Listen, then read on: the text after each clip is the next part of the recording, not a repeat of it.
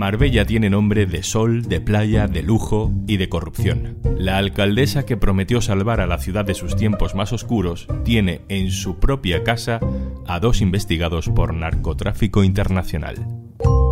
Soy Juan Luis Sánchez. Hoy en un tema al día, Marbella Reloaded, narcotráfico Villarejo y una alcaldía bajo sospecha. Una cosa antes de empezar. Hola, soy Juanjo de Podimo. Ya es viernes. Bien. Y como cada viernes, al final de este episodio, te recomendamos un podcast por si te apetece escuchar algo nuevo el fin de semana. Entra en podimo.es barra al día y te regalamos 60 días gratis de Podimo. Marbella. Con solo decir su nombre se nos llena la cabeza de recuerdos. Venido a hablar de fútbol, señor alcalde. Por favor. Hemos venido a hablar de Marbella. Señor alcalde. Tampoco hemos venido a hablar de ladrones y lo estamos haciendo. La operación Malaya se llevó por delante a más de 50 personas entre alcaldes, otros políticos, empresarios, altos cargos, condenados por corrupción. Quizá los más ilusos o los menos informados pensábamos que esa Marbella había quedado atrás. Pero entonces nos damos de frente con otra trama. Narcotráfico, blanqueo de capitales, chanchullos urbanísticos y una conexión política directa. Muy directa. Uno de los investigados es el marido de la alcaldesa actual de Marbella. Y no es el único miembro de la familia salpicado. Como guinda, en esta historia que contamos hoy que llegó a oídos del gobierno de Mariano Rajoy, también aparece Villarejo. No, y al día siguiente, joder, el otro salió de puta madre. Eh, la verdad salió diciendo. Vamos a escuchar esta grabación detalladamente un poco más adelante, pero empecemos por el principio. Pedro Águeda, hola. Hola, Juanlu. Pedro Águeda es el compañero del diario.es que ha publicado los detalles de esta trama, sus conexiones políticas.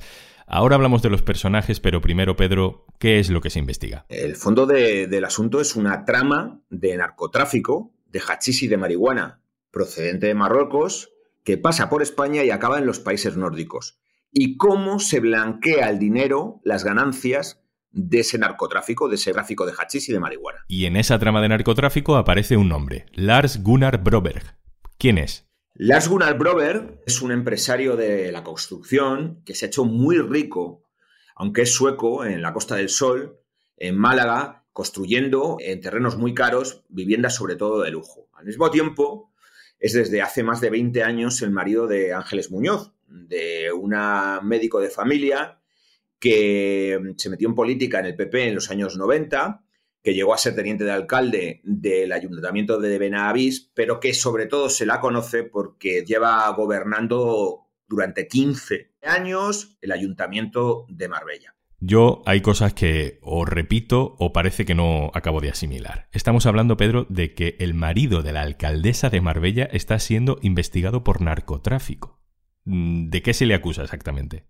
Su marido, el marido de Ángeles Muñoz, Lars Gunnar Brover, está procesado en la investigación de la que hablábamos de tráfico de hachís y blanqueo por esta pata, por la pata del blanqueo, por haber participado en al menos dos operaciones de blanqueo de capitales procedentes del narcotráfico. Se supone, o los investigadores apuntan, y el juez toma como indicios ciertos, que ayuda en ese blanqueo a la figura clave de toda esta trama en lo que a nosotros nos interesa.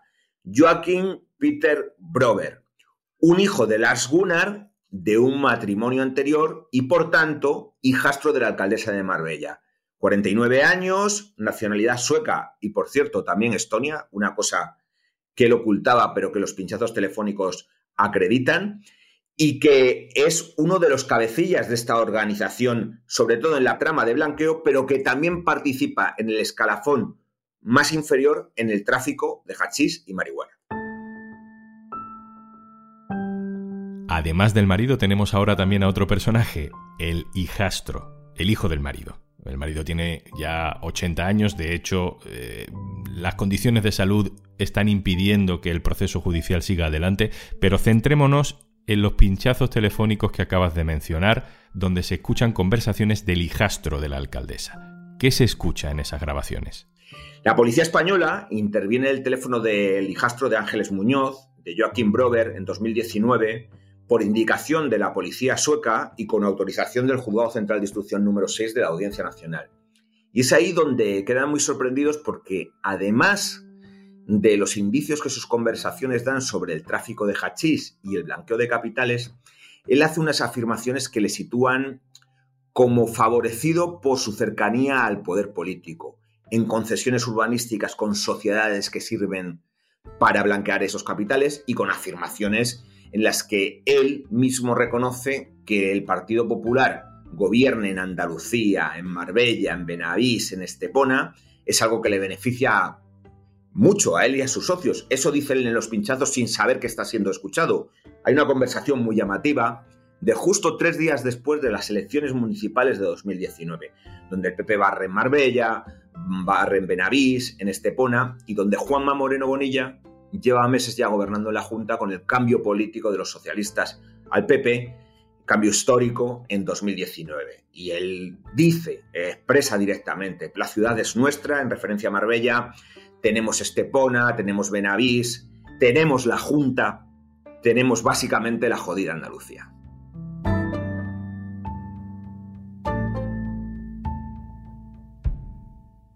Vamos a conocer mejor, un poco mejor a Ángeles Muñoz, porque no es precisamente una concejala avenida a más que acaba de rebote siendo la alcaldesa de su pueblo. Néstor Cenizo, periodista del diario.es Andalucía, nos cuenta quién es, para el Partido Popular, Ángeles Muñoz.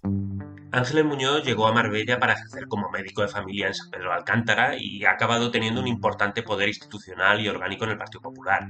Ella llegó a la alcaldía en 2007, justo tras la gestora que dirigió el municipio tras la disolución del ayuntamiento por el caso Malaya. Además, es senadora y por tanto es aforada ante el Tribunal Supremo y fue diputada en el Congreso y en el Parlamento de Andalucía. Eh, también fue directora general de Migraciones, que es un cargo que no tiene el glamour de Puerto Banús, pero que es prueba de la confianza absoluta que siempre la ha tenido Javier Arenas, que fue quien la nombró. Eh, esta cercanía a Arenas y el hecho de gobernar un municipio como Marbella durante cuatro mandatos, eh, tres de ellos con mayoría absoluta, explican el peso que tiene en el PP. Ella siempre ha dicho que si su familia tiene tanto dinero es sobre todo porque a Las Glover le ha ido muy bien en los negocios. El hecho es que ella sí es de esos andaluces que hasta ahora pagaba el impuesto de patrimonio y según su ficha senadora es propietaria de cuatro viviendas, una oficina y la mitad de una nave industrial, además de su mansión, que puso a la venta por 12 millones de euros, o una track en Puerto Banús a través de una sociedad que comparte con su marido. Lo que algunos en Marbella denuncian desde hace años es que ella o su familia se hayan servido de su poder para hacerse todavía más ricos. Pedro Águeda, vuelvo contigo. Y vuelvo contigo para escuchar ahora sí al comisario Villarejo. Si quieren cambiar eh, el casino, que le han dado una pasta ya no sé dónde, vamos, incluso me, van a conseguir hasta la escritura de los armenios. Y el casino que hay en, aquí en Marbella. En esta grabación que has desvelado tú en el diario.es, Pedro, Villarejo habla en 2014 con el secretario de Estado de Seguridad, el número 2 de Interior en tiempos de Mariano Rajoy, y le advierte de que en Marbella está ocurriendo algo y de que la alcaldesa está de por medio. Pedro Villarejo siempre aparece. Si me, permitís, era complicado que Villarejo no apareciera en esta trama. Es verdad que no está en el sumario, no está en los papeles del juzgado que tenemos. Pero eh, Villarejo tiene en la Costa del Sol una de sus grandes bases de operaciones. Tenemos que recordar que es una época de álgida de la actuación de la brigada política. La Operación Cataluña ya lleva dos años efectuándose, el grueso de la operación Kitchen ya ha pasado y la brigada política, el Ministerio del Interior, el gobierno del PP se empieza a fijar en una fuerza emergente entonces, Podemos, y, así lo deja de manifiesto en sus diarios Villarejo en las reuniones que mantiene para obtener información de esta formación política. Ese contexto se ve en agosto con Francisco Martínez, con el que es su jefe en el Ministerio del Interior, para advertirle de que tenga cuidado porque le han visto en Marbella jugando al pádel, relacionándose con Javier Arenas, que es enemigo íntimo de María Dolores de Cospedal. Que el marido de María Dolores de Cospedal, Ignacio López del Hierro, que estuvo imputado en la operación Kitchen junto a ella, lo sabe. Y que probablemente lo sepa porque aquel día que les vieron, quien les vio fue la alcaldesa María Ángeles Muñoz. Para esto quedan. Pero Villarejo lleva algo más tiene un comentario más que hacer. Le dice al secretario de Estado de Seguridad, tened cuidado. Eso, pero mientras eso no pase de ahí, está bien. Lo que es absurdo es perder energía en cosas cuando el enemigo está en el otro lado. Se refiere al PP y al gobierno del PP con María Ángeles Muñoz, porque su hijastro y su marido están pegando unos palos de la hostia, dice textualmente. Él y los hijos de él, que ya no son hijos de ella, pues están por ahí pegando unos palos de la hostia y, y eso está flotando con las manos. Es decir, que están utilizando el poder de María Ángeles Muñoz para cobrar presuntamente mordidas por interceder en concesiones del ayuntamiento, por beneficiar a otros empresarios. De eso le advierte Villarejo al que era número 2 de Interior. Una última pregunta, Pedro. ¿Qué pasa con Marbella?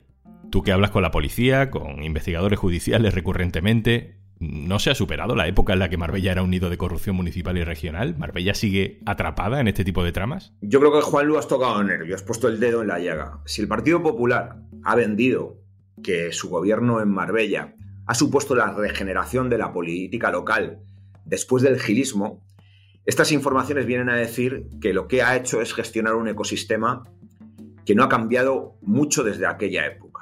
Es cierto que Marbella supuso una preocupación gravísima para los poderes del Estado, diría. ¿Por qué? Porque es la cuna del gilismo, del Gil. Y con Gil hubo un gran acuerdo de Estado para acabar con él cuando quiso saltar de la Costa del Sol a Ceuta y Melilla, podía gobernar allí y causar un problema de integridad territorial por las relaciones con Marruecos, el poder de un empresario corrupto como era Jesús Gil. Y hubo una gran operación de Estado que suscitó el interés de la policía, de la Guardia Civil y del Centro Nacional de Inteligencia. El tiempo dirá qué ocurre con el actual gobierno del PP en Marbella y si es fruto de una investigación judicial y como proponía la policía, esta investigación de una trama de narcotráfico y de blanqueo de capitales se amplía, que no se ha hecho por ahora, a una investigación sobre la corrupción. Veremos si en el futuro esta investigación salpica al PP y a la alcaldesa de Marbella y tenemos un nuevo caso de corrupción en la Costa del Sol. Pedro Agueda, compañero del diario.es, muchas gracias. Gracias a vosotros.